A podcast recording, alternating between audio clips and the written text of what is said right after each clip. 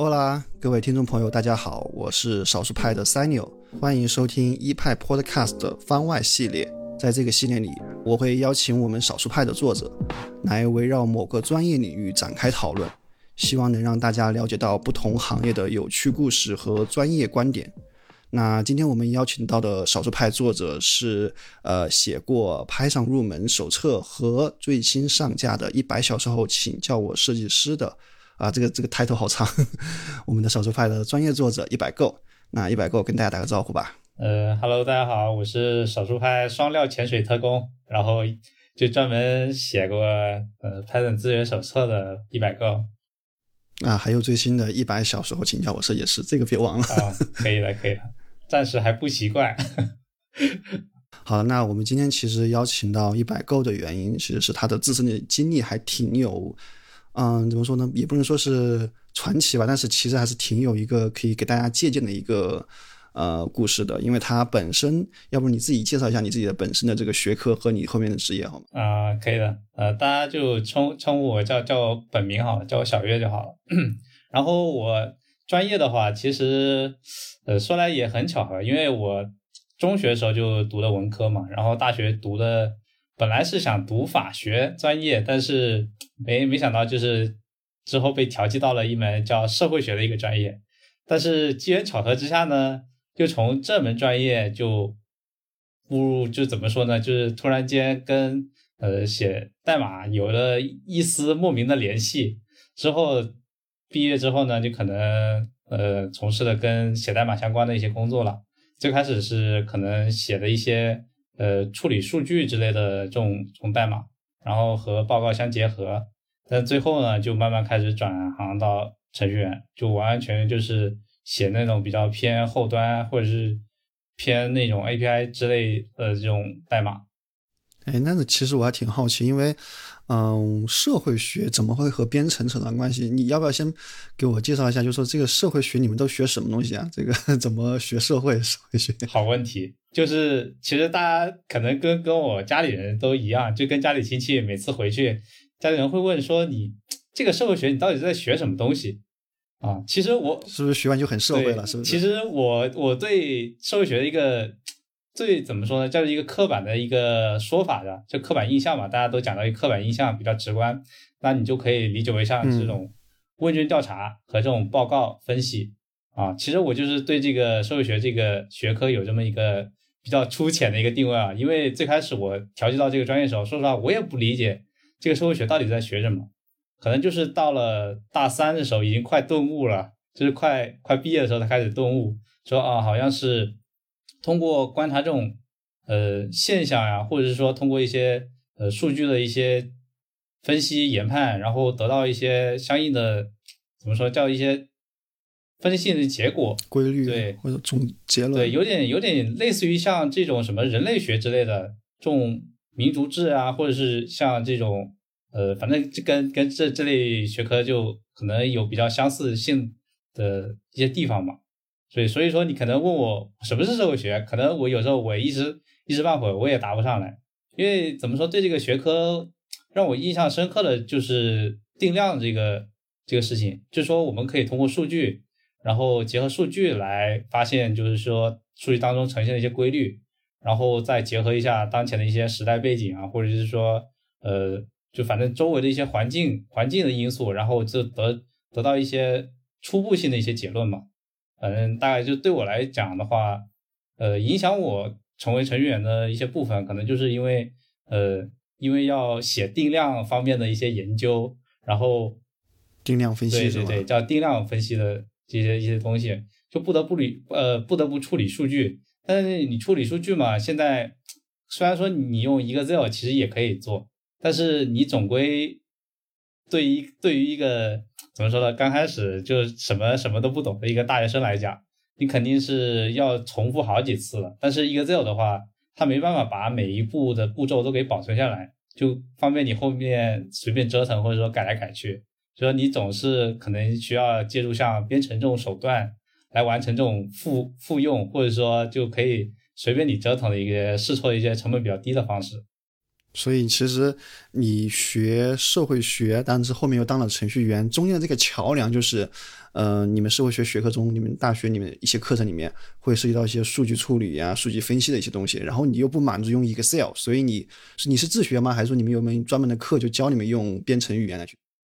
呃，其实就社会学的话，它会就大部分社会学的一些专业课，它会涉及到统计、统计方法，或者是说统计软件的一些使用。说白了就是跟数理统计相关嘛，因为它跟数据打交道，你肯定要知道这些呃对数据的一些基本指标，比如说中位数、众数，然后还有最大值、最小值、标准差之类这种这种基本的一些数值指标。然后你基于这种指标之后呢，可能还有一些可能呃更为中级或者说高高级的一些呃统计方法或者是一些统计理论，它可能会用到一些额外的一些指标，比如说像。卡方、卡方，或者是说某某什么分布之类的这种，它这种可能就是说会影响到你建模呀，然后预测这个数数值的具体的这种好坏，做一个评估的一个手段。所以说，就是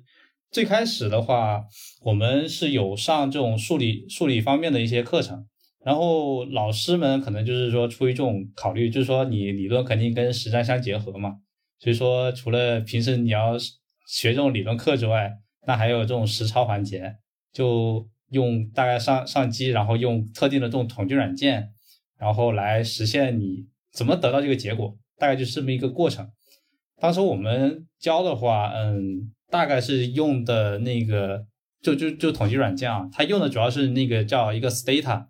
就是 S T A T A，嗯哼，啊，它这个这个软件的话是在北美这种呃计量经济学或者说计量研究这种。圈子这种学术圈子里面用的比较多啊，然后是付费版本的，但我感觉后面我后面我有专门去稍微了解了，我感觉它这个呃软件呢，感觉像是用 Java 写的，所以说它很多底层东西都是有可以有专门对应的那个 Java 的那种那种包可以调接口。对，但不过后面就是自从工作之后就很少很少再用了。但是这个这个软件呢，就是对于那种。呃，怎么说？做研究的人来说比较比较友好，因为它里面给你封装了很多特别经典的一些统计学模型啊，或者计量经济学模型，所以说你可以方便的用几行命令，然后就实现了一个一个结果。你只要把那个数据给弄好，然后放进去，直接就直接跑模型就可以了。就是你们学校里面课程里面还是有这样一个，应该算什么？算是介绍性质，或者说是一个让你们了解这个编程的一个过程或者一个课程。对。不过其实。我我相信，就是你们学校的老师或者你们的这个学校的设这样的安排，肯定也不是为了让你把你们都培养成为程序员嘛。那其实还很好奇，就是说，你作为一个社会学的学生，然后学这些课程，那怎么会想到说去花更多的时间专门去学习编程一些知识呢？或者说，我们就是问的直接点，就是你开始对这个编程这件事情产生兴趣，大概是一个什么样的一个契机？嗯，这这个这件事的话，就说来其实很有趣。就现在，其实我回想起来，我也是感觉对自己这个就跨行这个说跨专业转转型的这种路程，我感觉其实也是蛮蛮有有有有点有点怎么说呢？就是有点玄幻。因为最开始我 我怎么说？就当时当时这个我们还是上那个 Stata 这个课嘛。当时我对课上其实这个敲代码这件事，其实我不是很喜欢。因为我觉得这个东西我学学不懂，你知道吧？但是就是有一天，就是我是在那个这个应该是你们很多同学的就是就大部分的一个常态，就大部分一个就同通用的感受。因为你这东西感觉好像很难的样子，就所以说就每个人就感觉啊，上这课其实很很煎熬。就虽然说我听不懂，但是我还要硬坐在这里坐坐一个小时，是吧？然后这个是考过就忘对。然后就是有一天暑假的时候，因为我们那个时候就是他这个他其实不是一个学期上完的，他是分上下两个学期就上上这门课哦，还很长。对，所以说当时我就是怎么说呢？因为刚上大学不久嘛，肯定还想着保持点积极性，装作好学的样子，是吧？然后假期的时候就把专门把这这门课的这个讲义，因为老师会知道这门课可能会有点难，然后提前把讲义发我们了，就是。拿了讲义回去之后呢，就是在家里面也是闲得无聊，然后当时我就晚上，然后晚上就看了一下，从就是在那个无聊的时刻，我也不知道怎么就突然想着拿起这本书，刚好我旁边就就因为当时好像也是刚买了 Mac，就是十三寸的，当时买的就想想试一下，就在上面开始折腾起来，就不知道怎么就开始拿起那本书之后，就装了装了学校里面给的这个软件，然后就试着 把上面的这个讲义的内容再重新实践一遍。其实我就是认真认真看下去，我之后我发现就是这东西其实好像也不是那么难，因为它就是几行命令，然后你就得到想要结果就可以了。没错，所以说我当时我就 突然感觉啊，就感觉说这种写东西、写代码这种事情，实现一个特殊的一个或者特定一个结果，感觉这个事情其实很酷，就有点像我们之前就是在那什么抖音上看那种。啊，其实那种那种那种就不算程序，就是说有种那种敲代码，然后就噼里啪啦，然后就会敲出很多结果那种很炫酷那种感觉，而且刚好那个界面就是我用那个 Stata 它那个软件那个界面是就特别经典的，就像那个黑客帝国那种黑，然后黑。就是黑色的底色，然后就它那个字体是绿色的那种，就所以说就特别特别有那种很很科幻的那种感觉。所以说我当时我就开始对这种写代码这种事情有一种开始有有一种朦胧的感觉吧，就是我不反感这个事情，因为反感最最开始是不懂的，反倒有趣，对对对。最开始是最开始上学期那时候就是觉得说啊，好像对东西不是很懂，所以说就感觉很无聊，自己也学不来，就是但是。深入深入学习之后呢，就感觉这东西确实很有趣。然后我就觉得写代码这种东西，呃，其实是未来一个可可以发展的一个方向。当时我就自己自己有这么一个预先的一个想法。然后后面又因为是这种跟统计软件相关嘛，所以说后面在我大二下的时候，好像是大二下还是大二上，反正就是有个是暑假的时候好像。然后就是 我当当时。就想着出去兼职，然后也因为上大学嘛，可能没什么事情做，就当时没那么没有那么强的这种报复心理，所以说就是还是想着就是自己探索看一看，所以说我就基于这个统统计的一个背景嘛，然后就找到了当时呃在网上搜，就看别人当时回答就是呃选用那个 R 语言，就是这一这这是一门呃你当时在网上是搜什么问题来就大概这种呃。呃，跟什么统计啊，然后编程相关的这种语言是哪些啊？所以，所以其实就是你当你在那个你们课结束或者说学完之后，然后你没有就是说，哎，考完，哎，也学会了，就拜拜了，反正我也不当程序员，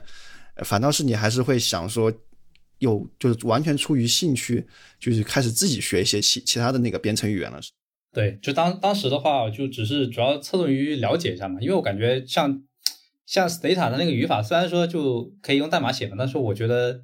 这个它那个语法很难记，就是就是比那个就是我们现在写的那种 shell shell 脚本或者那那种什么命令行工具一样，它那个选项还难记。它那个它那个选项就是需要你用逗号啊之类的这种分割，我就感觉就很很难写。所以当时我不是很喜欢那种形式，就就这为什么现在我其实我也不是很喜欢写 shell 脚本的原因。因为因为我感觉那种他那个 I 相相当于说怎么说呢，就是等价于他那个 ID 对你的帮助其实不是很大。就他那个你可以写很很一很一长串的那种代码嘛，但是它它其实本质上它给你的那个编辑窗口就是一个文本编辑器，没有任何那种没有不像现在这种 IDE 啊，就是这种补全啊、提示之类的，所以这种辅助功能那么大。对，所以说当时我就就想着就抱着试着了解的心态吧，然后。在网上搜一搜，然后跟这种相关的这种编程语言嘛，然后当时就反正就是看到别人在网上推荐，就是 R 语言，就刚好是它这个是统计学家写的这种这种编程语言，它前身是叫一个叫 S 语言的一个一个一个东西，反正就是 S 就是等于那个统统统计的那个 statics 那个英文的首字母，对，所以说就是为统计而生，所以说当时我就去了解了这门这门语言，所以说我当时。也是因为没有什么编程基础，所以说这个语言我接触起来可能没有任何的一些，就是让让让人感觉很奇怪的地方。但是其实如果现在我作为一个已经学习了一些其他语言，比如说 Python 啊，或者说你了解过那种 Java 或者是 JS 这种语言的话，你你再去学那个 R 语言的话，你会感觉很怪异。就是不管是写法上，还是它那种编程的一些理念上，就跟这种对。基于这种 C 语言脱胎于 C 语言的这种语言，就感觉完完全有点好像很不相符，你知道吧？所以说，就很多人为什么就是说学这个 R 语言的话，他会有一点有点不适应的感觉。所以说，为什么很多就是有这种 C 语言基础的人，后面都会选择 Python？这其实是一个比较主要主要的一个原因吧，我感觉。其实他们之间的关系有点像是 R 语言像是中文，然后 C 语言像是英文，然后那个像 Python 可能就是跟英文比较相近的，对对，都是属于比如说西班牙语啊、德语这样子。对对，他们算是大概大致算是印欧语系，但是和中文是完全不一样。对。但我特别好奇，就是说你在后面开始自己学这些语言的时候，你当时的想法是说，哎，我这是有兴趣啊，然后想多学一点，对吧？为了以后当一个更好的社会学家而服务，还是说你当时就已经有了一些想法，说，哎，我是不是也可以去当一个程序员，当一个开发者这样子？你当时的想法是偏向哪边的？呃，当时我的想法可能是两边都有，因为一方面的话，我是想着说。对，就是说，呃，我能不能就是通过学习这门语言，就比如说用 R 语言来写自己平时的一些分析报告呀，或者说就是课前作业之类的啊，这种或者这种这种这种 representation 这种这种，反正就是这种，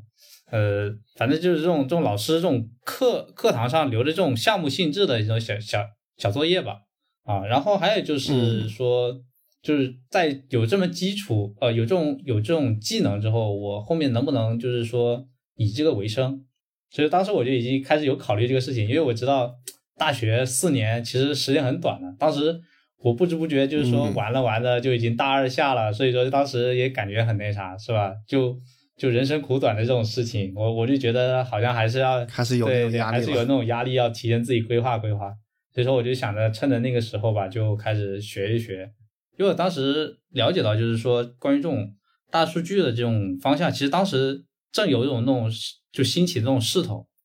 所以说我当时我就觉得说，哦，应该可以，就是如果学学把这门技能把这门技能掌握了的话，可能到时候可能毕业的时候最起码有一技之长，不至于说连个工作找不到这样子。对，所以你其实。在大学期间也这个东西也算是自学了，因为可能除了你刚才提到那门课以外，没有其他的课程。那然后你是学在大学里面是呃比较偏重于学了这个统计相关的 R 语言对吗？还有学有还有学其他的东西吗？呃，就当时当时的话，我就主要还是就学的 R 语言，但是 Stata 的话后后面的话就基本上没有没有用了。就是你考试考试结束之后，如果不是说那个课堂作业之类的，基基本上用不到。那你在这个学习这个过程中，你作为一个应该算是没有就是专门的老师来去辅导你嘛？其实还很好奇，就是像这种我们编程的新人或者是大家新手，从一开始的时候总是觉得最难的。你觉得从你的经验来看的话，你这个自学经验来看，嗯，你觉得对新手来说有哪些坑是可以避免的？有哪些经验是可以分享的？嗯，其实就是以我当时的那个。角度和和现在角度来看，这种自学的事情其实是有点天壤之别的这种这种差距。因为从当从我当时自学的一个程度上来说呢，我是一个完全没有基础，或者说没有任何计算机经验的一个一个小白啊，就纯文科生。但是当时看或者是说自己自己自学的一些呃心路历程呢，或者说一些经历的话呢。可能跟现在大部分想要自学的人其实是有点，就是，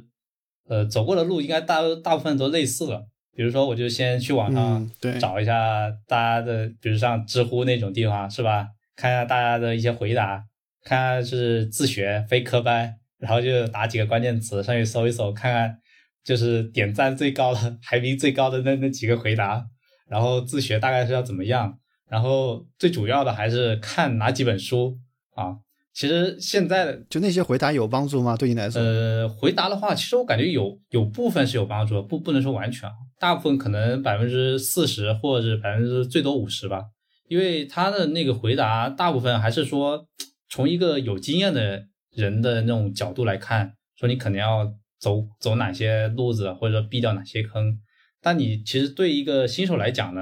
嗯，可能这些他拿捏不准，你你你的那些坑，对于他来讲，他有没有，他是不是一定能踩得到？所以说这个这个就为什么说可能大部分只有百分之五十的这种信息可能是有效的，因为后面我就是经过这个自己自学一段时间之后呢，到现在就作为程序员，你比如说我如果要是呃学其他的一些语言，比如说最近在学那个 Rust，或者之前在学那个 Golang，我会就会就发现就其实嗯自学这个东西，你对于一个有经验的人来说，尤其是有计算机经验或者有编程经验的人来说，它其实是非常好，就是能理解上那种编程的一些基本概念。你比如说就是这种。呃，嗯，变量呀，然后条件啊，然后判断这种，还有这种循环函数对函数，然后参数啊，类，这对，反正就是大部分类似这种这种通用性的一些一些呃组件或者说部件也好，其实对于你掌握另外一门编程语言来说，其实都是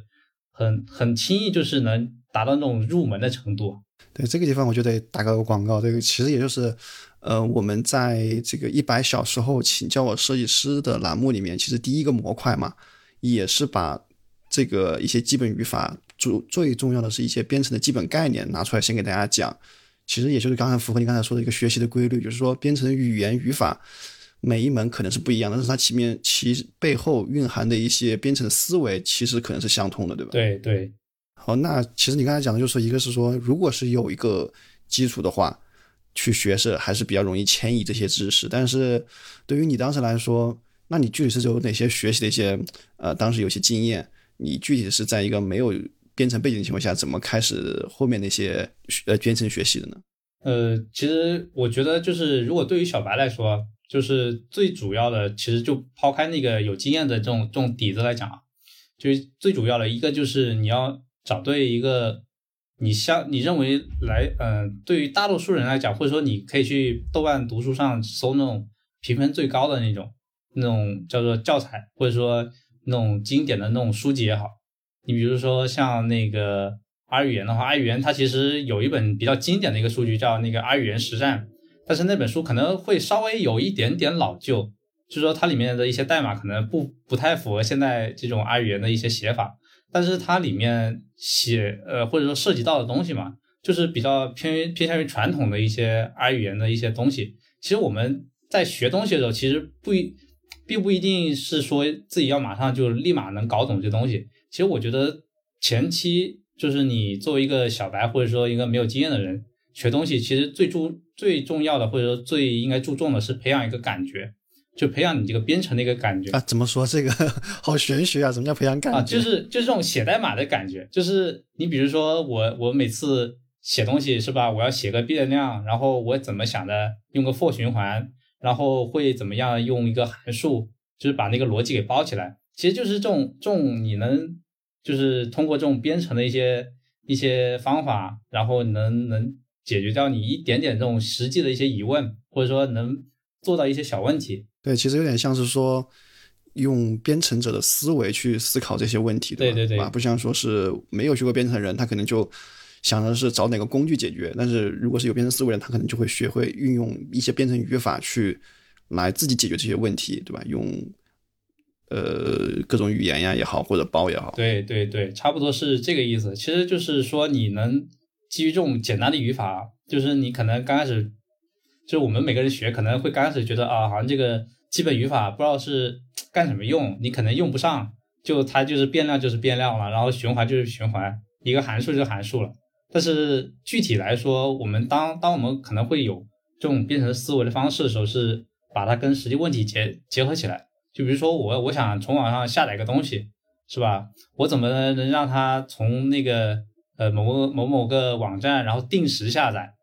然后又以怎样的快就以怎样的方式能快速下载？其实你当当它这个问题，就是我们简单想的就是一个下载的问题，它其实你可以演变成很多种的一些方式，比如说我定时，那我那我应该去找一些跟这种呃定时相关的这种命令，你比如说像 cron table 啊之类的啊，是吧？然后怎么加速它下载？就比如说像异步呀，然后还有这种就是他们计算机这种什么多线程这种方式，就能有效利利用一个计算机资源的这种方式，所以说你就可能会从这种实际问题的这种角度来。你就开始把你基于你已经学习到的这种编程的一些东西跟实际问题相结合起来，你慢慢的可能会有那种感觉，就是以这种编程的一些方式来思考如何解决实际问题。所以说，就是我现在很多，呃，不管是平时写的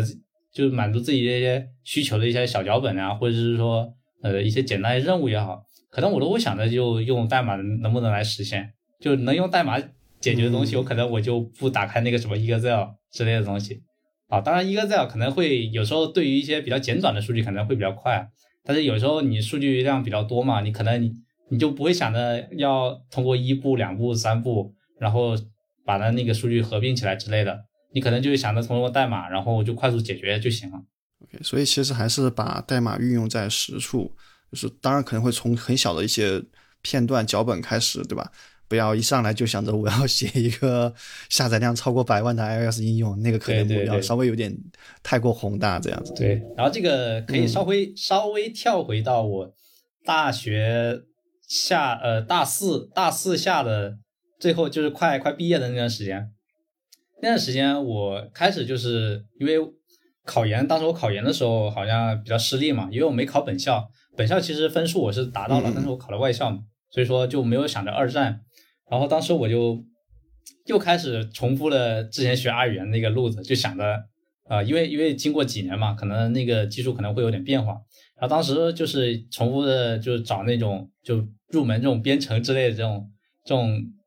基础或者这种教程啊，或者说相关的这种语言有哪些什么推荐之类这种，反正就是在知乎上重新再搜一搜。然后当时我就了解到，就是说，嗯，Python 跟 R 语言其实在这种数据分析上其实都十分相像。所以说我当时我又有点就是好奇，因为这个其实是一个大部分初学者可能会犯的一个错误，就是我感觉好像什么东西都很有趣，很有趣，然后什么东西都其实很想学啊。这个是当时我我犯了，现在跟可能大大部分初学者都都可能会犯的一个错误。然后当时我就就其实我那时候因为 R 语言就也是搁置了差不多有一年一年多嘛，所以说也没怎么用。虽然说还是熟悉，但是就反正趁着就大大学快毕业了嘛，也没什么事做，然后我就我就自己开始学了一下这个这个 Python。然后刚开始学的时候，我就发现，因为我最开始学的是 R 语言。所以说后面学 Python 的时候，我会感觉到反而有点不适应，因为我感觉就 Python 的话，它有些东西太正统了，就是你包括这种函数，然后以及它这种返回值，还有那个像最经典的就是它那个就是我们后面每个大部分这种编程语言都会有，就是这种 OOP 这种面向对象的这种编程思维。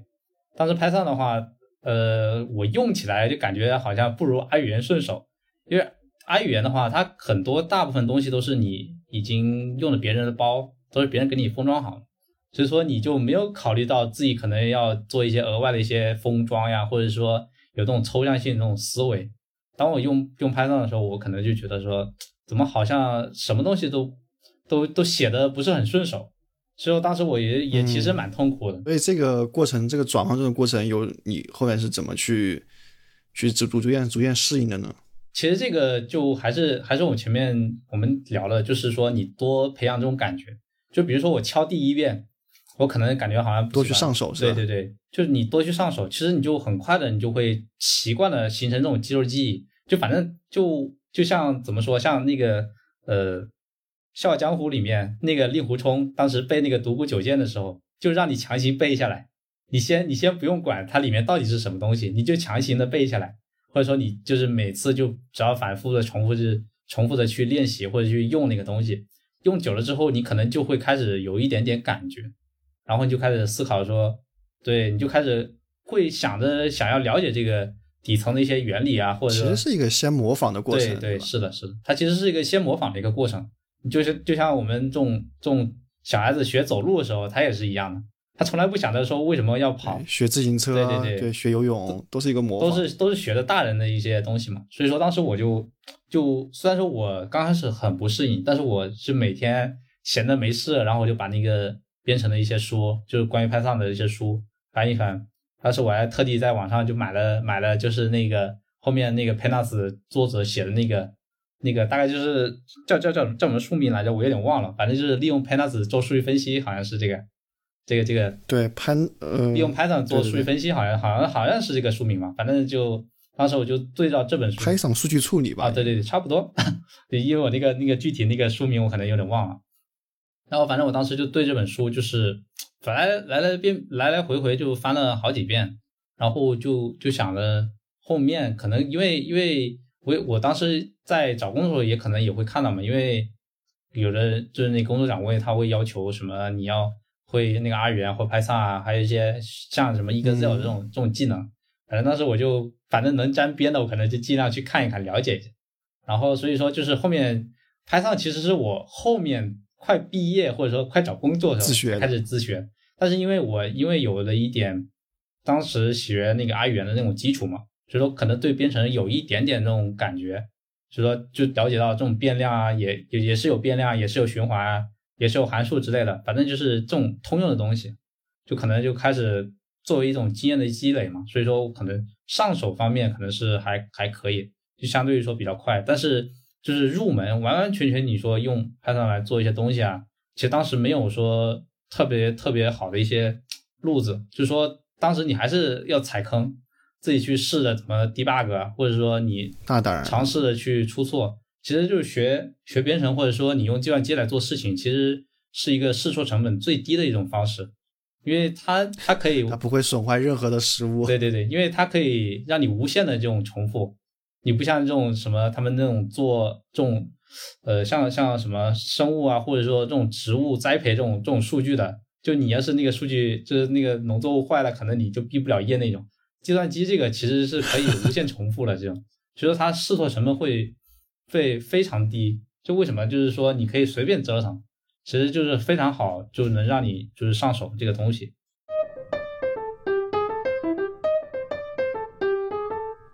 刚才也聊了很多你这个自学的一些经验也好，或者说一些故事。那你大学毕业之后是就立刻就去找了程序员相关的工作是吗？就没有往社会学方面去走？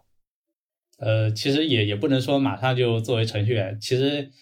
最开始的时候还是确实以这个社会学这种身份，然后呃，就是进了一家调研公司嘛，就是他主要也是负责这种呃调研报告之类的，所以说跟数据分析啊，然后。这种社会学的这种定量研究方面可能会有一点点沾边的一些地方。当时的话也是以这种助理身份，因为你大学生毕业嘛，所以说没什么没什么工作经验，所以说肯定只能是以这种什么助理啊或者管培生的身份，然后进到里面。嗯，在里面的话呢，其实刚开始我进的那个部门，它它不完全哦，应该应该应该不是这么说，因为当时我进去的时候。他们是有那个叫一群人在那里，就是培训三天，然后做一个报告的那种那种形式。然后那那那一天就是第三天的时候，我其实就是我是跟别人有点不一样的地方在于，我是用代码来写的。当时我我感觉这个很酷，你知道吧？因为当时只有我一个人会，虽然我旁边里面坐旁边那些人坐的都是就是国外回来的所谓的海归啊，打个打个引号。对，然后但其实当时我我用的就是拿 R 语言，然后写了一个就是那种定量分析的这种报告。虽然我抽到那个选题可能是有点定性成分，但是我还是就是反正就就瞎编呗。当时那种就是就是拿各种数据嘛，然后包括那种什么百度的统计的一些数据啊，然后反正什么就是国内的一些比较知名的什么叫 CGSS，就是社会综合调查这种这种问卷数据。反正就是你能扯上关系的都都拿过来，然后就分析，然后基于这个这个话题，然后做一些什么报告之类。当时我是用代码的实现来，呃，代码的方式来实现这个，用以支撑我结论的这种这种数据结果。所以说当时我除了一边是展示我这个结论之外，还额外把那个代码给贴出来了。所以说当时我是那那一批人里面应该是比较亮眼的一个。然后当时他们对当时那个。调研公司他们招人，他其实不招程序员这种，或者是说招这种数据分析师之类这种这种这种职位，他招的就是那种类似于那种研究员那种身份，就可能说比较偏向写偏偏向于那种写报告的那种方式啊。当时我为什么会后面跟这种呃程序走的根本那么那么近的原因，就是当时我知道他们那个公司有个是叫什么大数据部门。就是当时我觉得这个这名字就很很很屌，你知道吧？这个词不知道能不能毙掉。对，反正就是这种这种很高大上的这种词。啊，当时我就觉得可能对这个部门，嗯，好像有那么一点兴趣，但是他们只是过来就是介绍，就在培训那几天，就是稍微介绍一下这个部门可能会做什么，但是他们没有招人，你知道吧？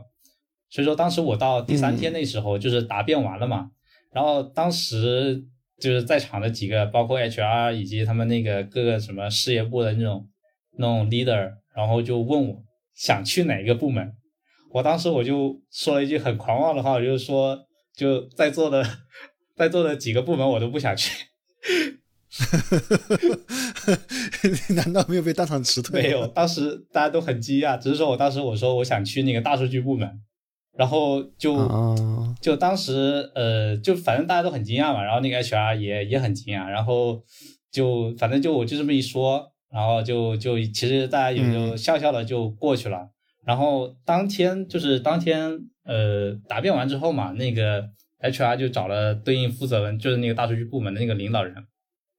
然后那个是过来跟我沟通，然后跟我聊一下这个就是自己的一些技术的一些心得或者是理解之类的，反正就是就是这么聊一聊呗，就是反正后面是又算是一场技术面。对对对，其实但其实他他那个 leader 怎么说呢？就是其实他不是技术出身的，其实他也是行政出身的。嗯，主要就是看我一些就是谈吐的一些，说像像表现嘛之类的东西。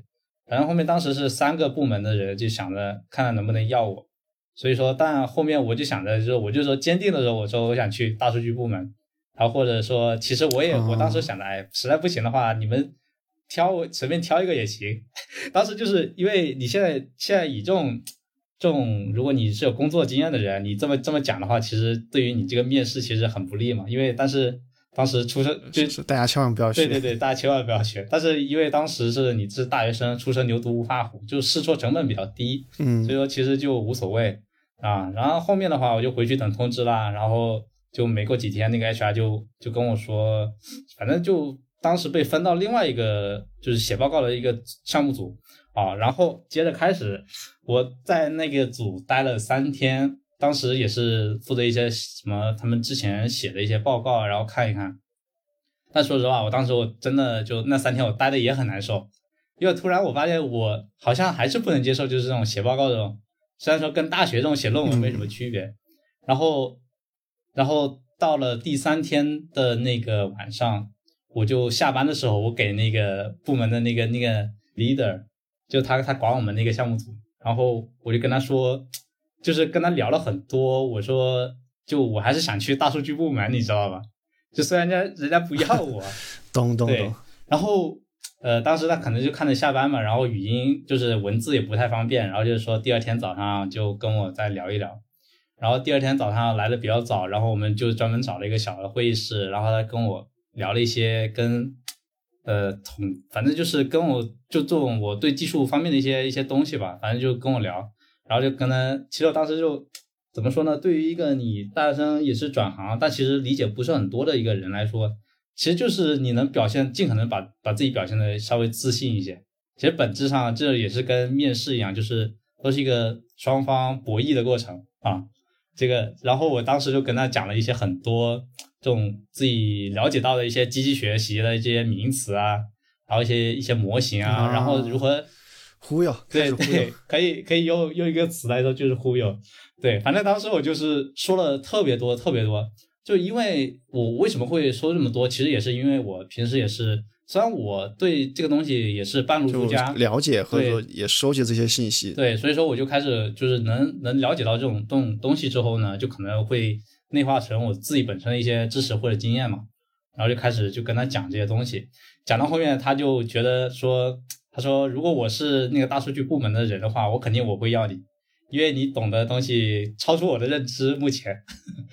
所以说，然后他就，所以最后你去了吗？去了去了，就是最后最后的时候，他还是就是跟那边就是商量，然后我就以这种助理的身份然后进去。实际的工作中，和你在学校里面用 Python 或者用 R 语言去完成你一些课笔课时作业，对吧？课程作业有什么区别吗？然后感受到这些压力会不会有些压力？因为你毕竟不是计算机科学这个专业出身，当时会有一些自己觉得有些挑战吗？嗯，这个说实话对我帮助还是蛮大的，因为你当时工作的工作的话，对吧？就很多人家就是同事或者说领导给你交代的任务，其实你就不像这种课间作业一样，你可能随便应付一下老师就行。但是可能这个涉及到那种什么，比如说人家已经签了商业合同啊，你必须要把这个结果给做做的像令令甲方满意那种程度，所以当时会让我就感觉是有点压力，因为我生怕就是说自己做不好或者哪一步做错了。当时的话，主要是对于像我这种这种身份，或者说对于大绝大多数就是你刚毕业的去做一个助理啊或者这种这种管培生这种身份，可能或者说实习生的身份，可能大部分人可能不会给你太多的一些任务，就比较难的任务，可能就是在你尽可能在你这个能力可可控的一个范围之内的一些任务吧。然后这些任务的话，虽然说没有太多难度，但是它总归是出于这种解决某种问题。然后让提给你提出来，你比如说，呃，我那个同事刚开始的时候，他让我就是帮忙做一些数据的一些标注，是吧？就标一些哪些数据可能是错误的，或者是哪些是正确的，就大概类似类似于这种模型模型的一些前期工作。然后还有就是这种从文本里面提取一些东西或者清理一些东西，其实很多时候你会想到，就是你只能通过这种编程的手段来做到这种这种达到这种效果，因为因为你如果不通过编程的话，你说我。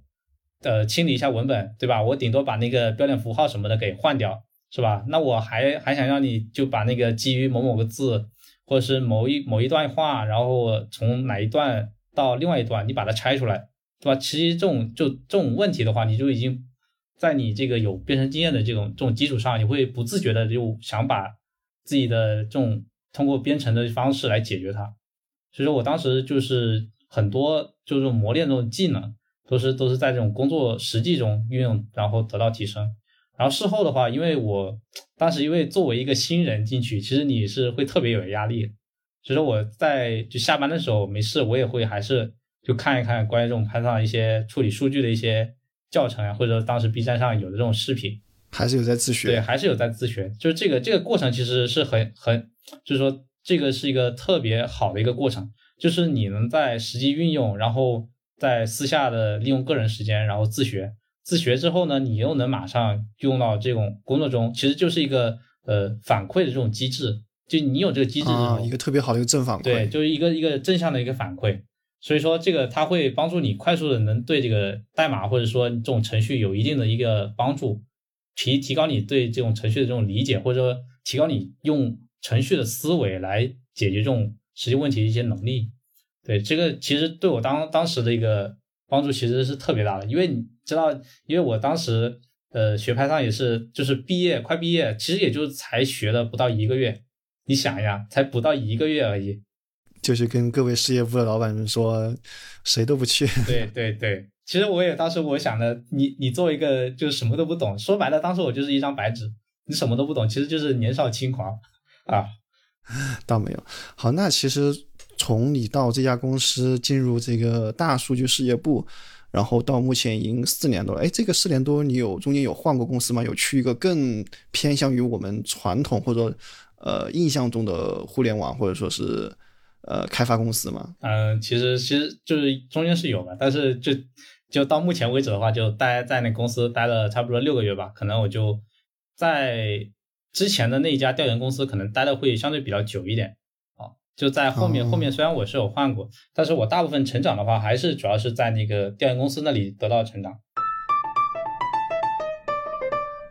对，那你觉得就是说，在当时那家公司你说有成长，那其实你觉得就是我们也会很好奇嘛？那你学习编程，我们前期是你学一个知识，对吧？先有兴趣，我们对吧？然后你会有再去。巩固一些知识，然后呢，就像你一样，在这个一些真实的或者说是学校中的一些案例中运用编程的能力或者编程的这些技术。那其实到后面这个阶段，在工作中有这样三四年之后，你会觉得说，学习编程到这个阶段可能要注意一些什么，或者说是有一些什么样的心得？你说我作为一个已经有工作经验的人啊，然后想去怎么能获得一份新的工作呢？无非就是说我在。呃，自己已有的技能上再精进，比如说我学的 Python 是吧？那我就把 Python 知就与 Python 相关的一些更深的一些知识啊，然后就做一个详细的了解。比如像那个呃，像这种多线程啊、多进程啊，对更底层一些知识，或者说你还可以说，就是说这种实现上，比如说你这种框架上，反正大部分现在这种招，就是国内这种互联网招人，其实大部分都是大同小异嘛，就无非就是框架底层，对吧？然后还有就是这种什么算法之类的，还包括就多种的这种综合技能，其实就到你其实都是内力哈，对内功都可以算是算算算是内功。就是到了大部分这种有经验的时候，你其实你考虑的东西不是简简单单像我之前学，就只是找哪门语言或者说怎么怎么入门这这种考虑。其实到这种时候呢，你可能会更多会考虑说它这种生态啊，或者说我这种技术栈有没有在学习的一些必要，或者说你有没有必要是学习那种新的语言啊？其实就是说这种。这种技术技术的一些更迭，你要在当中会有一些取舍的。比如说像你像，如果你让我现在来看的话，你可能像有一些呃比较旧的一些语言，可能像那个 Ruby 或者那个 Perl，其实可能这种这种学习的一些性价比就不是很高啊。但是你如果你像一些啊，你这个谨慎开口啊，你敢把人家啊，这倒 这倒不是旧的语言 啊，应该说历史对对久远对对对，历史比较深厚的语言。是的，是的，因为怎么说呢？就这种这种生态生态生态性，或者说你要以这个语言为生的话，那你要必须考虑一下，就国内现在这个嗯这种这种工作一些，或者说一些大厂的一些使用现状，是吧？但你像 Python 的话，Python 一直都是这种基行业需求在哪里？行业需求其实还是要跟行业需求来。就我当时在那家调研公司，很多做前端的这些同事，当时他们是从那个 PHP 然后转过来的，就是。因为 PHP 的话，就可能后面就慢慢就大部分一些市场或者说一些工作的一种机会，可能都被 Java 给占了。所以说，同事们就是可能也刚好，呃，也是因为有 PHP 底子的缘故吧，所以转前端可能会比较好转一些。对，所以学习任何一门技术的话，它都是有一个或者说叫时间成本或者说性价比成本的一个一个因素在里面。就如果你学这个东西，如果可能不考虑这种市场需求，或者说你单纯就是出于个人兴趣的话，其实无所谓的，就是你你想学什么就可以学什么。但是如果你要是以此为谋生的一些手段呢，那么必须要就看一下这个当前市场，尤其是这种国内这种大厂啊，虽然说大厂现在的一个光环没有那么没有那么强，但是还是大部分初创公司也好，或者中小型公司也好，他们的一些标准还是以大厂这种标准来来看的。所以说就是你，嗯，来标定的。对，所以说我们如果要是作为有经验的人，你比如说，或者是说你要想转行，那么首先我觉得就是还是得看看这种国内市场的一些招聘需求。其次呢，就是说在这个需求之上，你要把关于这种计算机的一些知识给补起来。就比如说特别一些底层的，比如说像算法呀，这种网络网络协议这种知识。反正我虽然虽然我我是半路出家，但是其实这种知识对我来讲。可能还是比较有难度的，就是为什么就是非科班非科班出身的成员，可能和科班的成员比，可能差距还是还是会有差距啊。就是这个差距可能不是说你想一下子弥补就能弥补得了，就是你要花很多的时间去去趟过这个坑，可能你才会达到那种突破瓶颈的那种飞跃。对，那其实刚刚你聊到就是说非科班。转行到计算机行业里面来，还是会有一些难度，还是会有一些坎，或者说有一些基本的什么技术债要去补，对吧？对，不可能说是，啊，自己自学一会儿，然后上个培训班什么的，就能跟人家完全一模一样。不过我其实，呃，因为我们的主题是从文科生到程序员嘛，所以其实我也特别好奇，说最后一个关于我们你的这个程序员生涯的一个问题，就是说，那你作为一个从文科生。或者说其他行业人来说，你觉得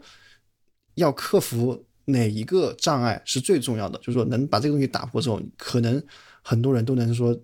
像你一样转为为程序员。这个东西可以是这个心理上的，也可以是知识上的，也可以是经济上的。你觉得哪个障碍，其实大家一定要想办法先去把它克服掉？嗯，如果说让我从这种这种因素上来讲的话，我觉得可能会有一个叫呃，我觉得会比较重要的地方就是反馈。啊，其实就是我们前面讲的那种正向反馈这种这种这种问题。就你编程这个东西，其实一方面它是一个经验的积累，另一方面呢是你熟不熟的一个一个基本问题。其实就对于你熟练的人来说，你不管是你用什么框架也好，或者是说你用哪门语言也好，你对于熟悉的人来讲，他能很快的就找到这种解决问题，或者是说一些呃排排错的一些一些方式吧。就是你对于这种像像我这种现在其实已经有经验的人来讲，其实最主要的还是说你反馈，就是能不能通过这种代码能及时得到一些响应。就如果现在学东西的话，我可能就考虑说，就是这个东西我我即便写上这代就写写下这个代码，就如果后面我不用了，它可能就忘掉了。但是我如果要是时不时的跟我自己之前写的一些项目或者拿来重写，我可能就会很快的我就会对这门语言或者说对这门技术有有所熟悉，然后就在基于这个已经熟悉的基础上再进一步精进。对，所以我觉得在。对于这种就是非科班的或者说没有基础的人，你如果想成为程序员的话，那么很重要一个因素就是你学习的这个东西能不能及时在你身上得到反馈。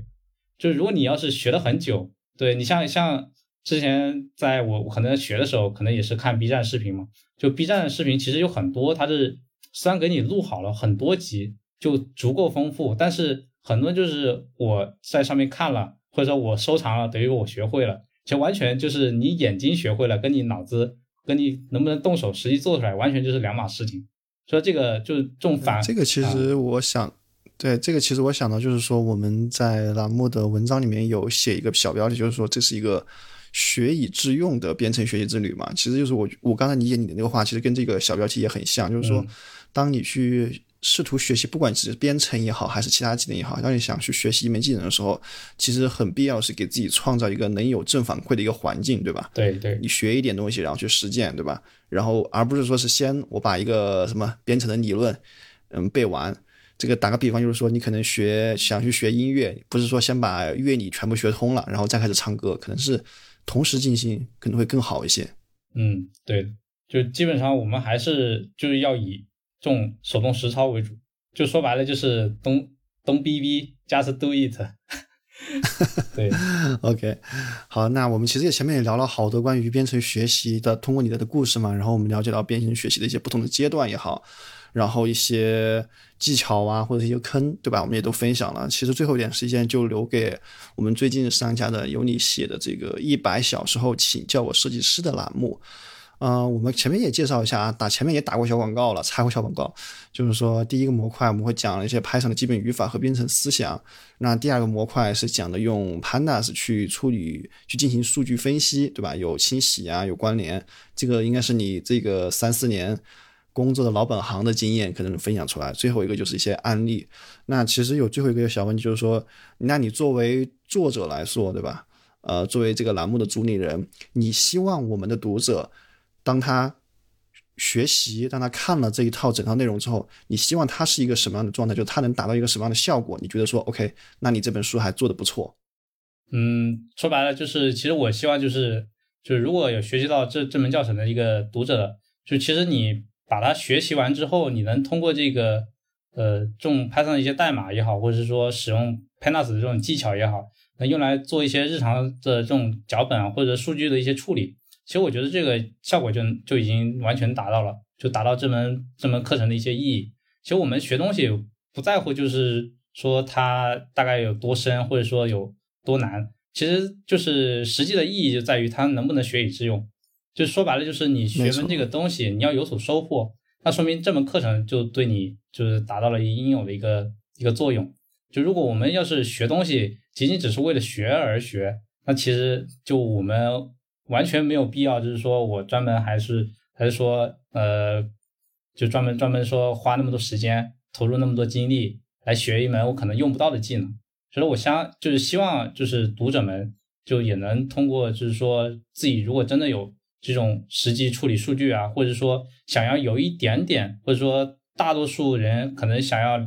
有这种编程的感觉的这种这种这种人群，就可能。可以通过这门课程，就希望能给给读者带来，就是说能够让他们有这种编程思维，或者说用编程来解决问题的一种一种方式吧。如果有什么问题的话，后续我们可能也会就通过这种直播沟通的一些方式，就可能会没错会。如果大家有些什么比较共通的一些问题，当然我们可能也会麻烦这里就是三六或者是少数派这边就帮忙收集一下，就大家在后续的一个直播里面。大家统一聊一聊一聊天，或者说聊一聊关于 Python 或者说一些其他编程语言之类的一些，反正跟编程相关的话题吧。对，这个也是最后提醒一下。